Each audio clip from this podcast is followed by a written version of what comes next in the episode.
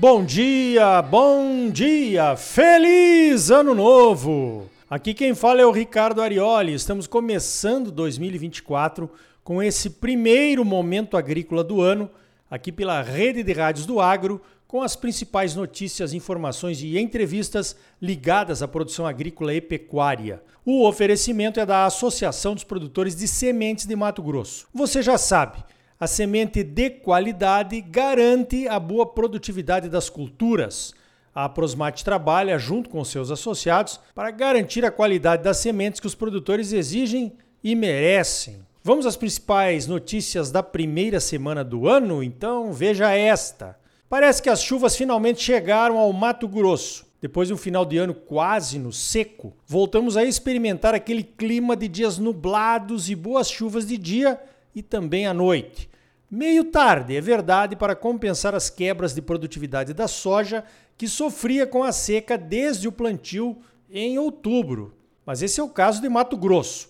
Vários outros estados do Centro-Oeste vão se beneficiar da volta das chuvas, principalmente o pessoal que planta mais tarde. Sobre a quebra de safra, ainda é impossível estabelecer um número confiável. Várias consultorias de mercado que têm o compromisso de divulgar relatórios mensais sobre as safras para seus clientes apresentam números criticáveis. E olha que para criticar agora com essas redes sociais tem muita gente, hein? É claro que cada consultoria tem a sua metodologia estatística e deve segui-la, né? Mas parece que o pessoal de plantão nos grupos de WhatsApp ainda não se conforma com números de safra melhores do que o caos aqui no Brasil.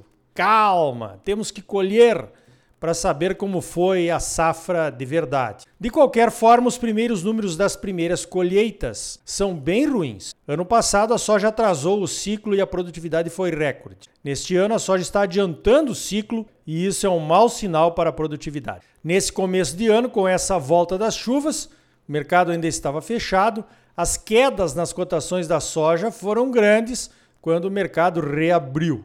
Então aconteceu o seguinte do ponto de vista de um produtor.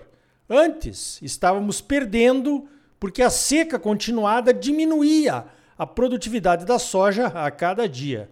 Agora, continuamos perdendo porque choveu e os preços caíram. Ou seja, até agora só perdemos, né? Tá difícil esse começo de ano, hein? Fala sério. Veja esta: começo de ano começam a sair alguns números interessantes sobre a economia brasileira em 2023. Em novembro, as exportações caíram 1% em relação a novembro de 2022. Recebemos 28 bilhões e 100 milhões de dólares pelos produtos que exportamos em novembro, com uma importação de 21 bilhões e 400 milhões de dólares, tivemos um superávit de 6 bilhões e 600 milhões de dólares em novembro. Esse é o maior superávit da balança comercial para o mês de novembro desde quando começou a série histórica em 1995. A queda nos preços dos fretes internacionais dos navios que levam a nossa produção vendida para outros países ajudou nesse superávit de novembro. No acumulado do ano, a balança comercial gerou um superávit de 89 bilhões 285 milhões de dólares em 2023. Esse é o maior resultado para o período de janeiro a novembro desde o início da série histórica, agora em 1989. O governo prevê saldo positivo recorde de 93 bilhões de dólares em 2023, faltando apenas os números das exportações de dezembro. A safra recorde de grãos em 2023 pesou mais nas exportações. O volume exportado subiu quase 47% em novembro em relação a 2022 o preço médio dos principais produtos agropecuários que exportamos caiu 15%. Então, o volume exportado compensou a queda nos preços. A soja continuou sendo o destaque em novembro, com exportações 76% maiores do que em 2022. Em dinheiro, foram 1 bilhão 178 milhões de dólares a mais. A safra recorde de soja fez o volume de embarques aumentar 106% mesmo com o preço médio caindo 14,5%. Nesse mês de novembro, quase que a importação de fertilizantes desbalançou a balança. Importamos 65% a mais do que em novembro de 2022, mas os preços dos fertilizantes caíram 38%. Então, o impacto final foi de apenas 3%. Pois então, veja que batemos os recordes de exportações de soja em novembro, o que mostra um atraso nos embarques e explica aí esses recordes que batemos de exportações nesse penúltimo mês do ano passado.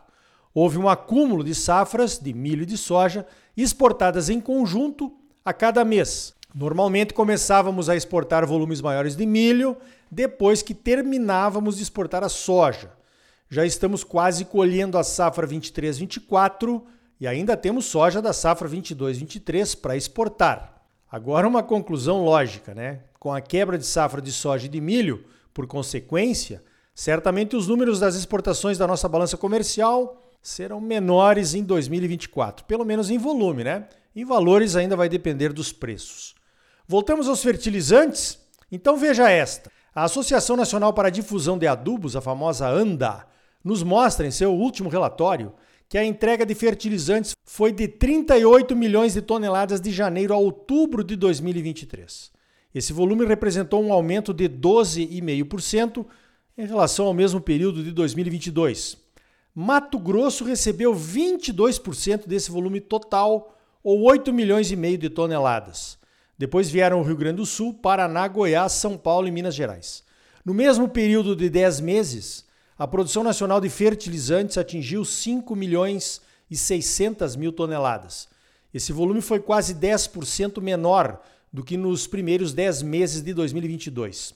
Entre janeiro e outubro de 2023, importamos 31 milhões e 500 mil toneladas de fertilizantes, quase 5% a mais do que em 2022.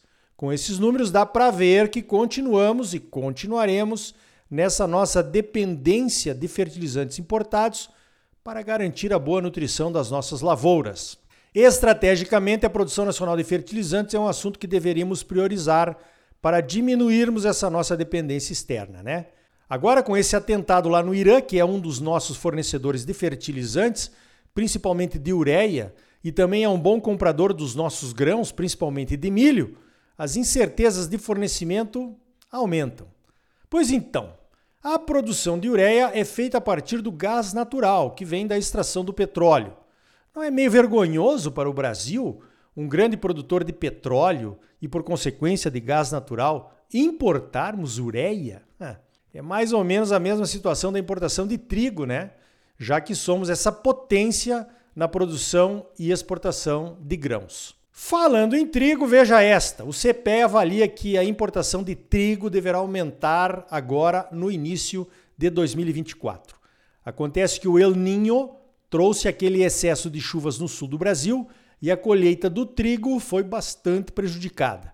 Além da produtividade, a qualidade dos grãos caiu bastante e isso afeta a qualidade da farinha. A Conab projeta importações de 6 milhões de toneladas entre agosto de 2023 e julho de 2024. Esse volume é quase 33% maior do que na temporada passada. Nossas exportações de trigo também devem cair para 2 milhões de toneladas nesse mesmo período, de agosto até julho.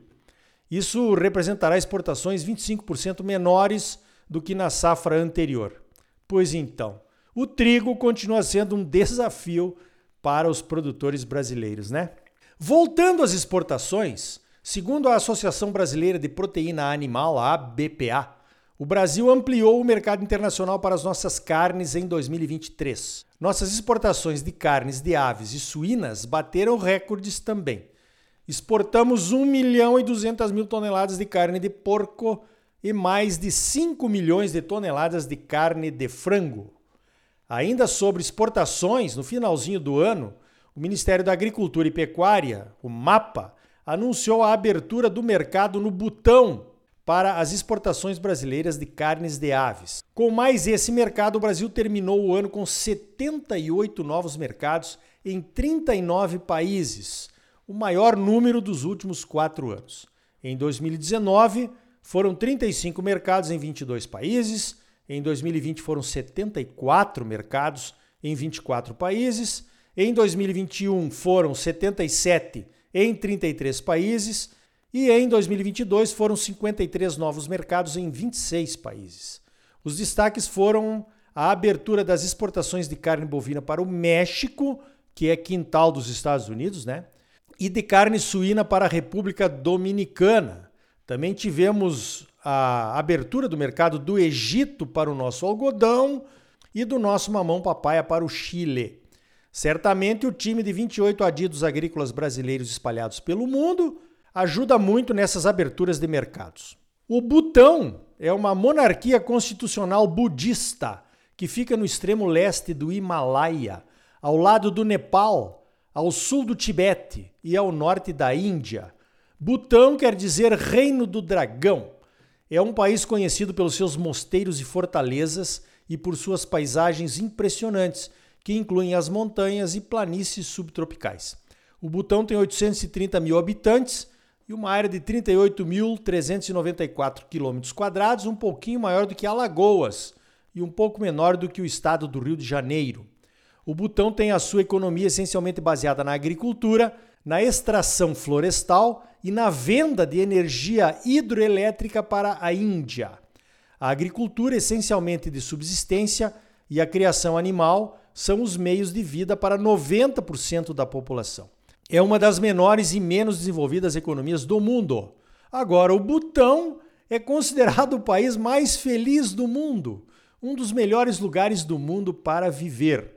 A educação é pública e de qualidade. O acesso à saúde é gratuito, não existem pessoas analfabetas e todos os cidadãos têm acesso à água potável.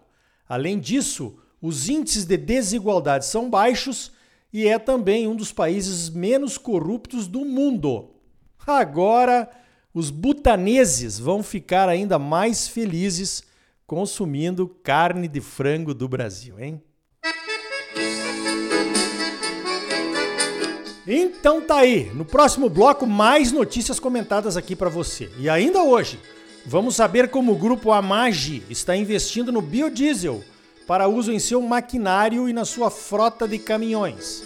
E também a senadora Tereza Cristina, a mais admirada senadora do agro do Brasil, vai estar conosco aqui no Momento Agrícola.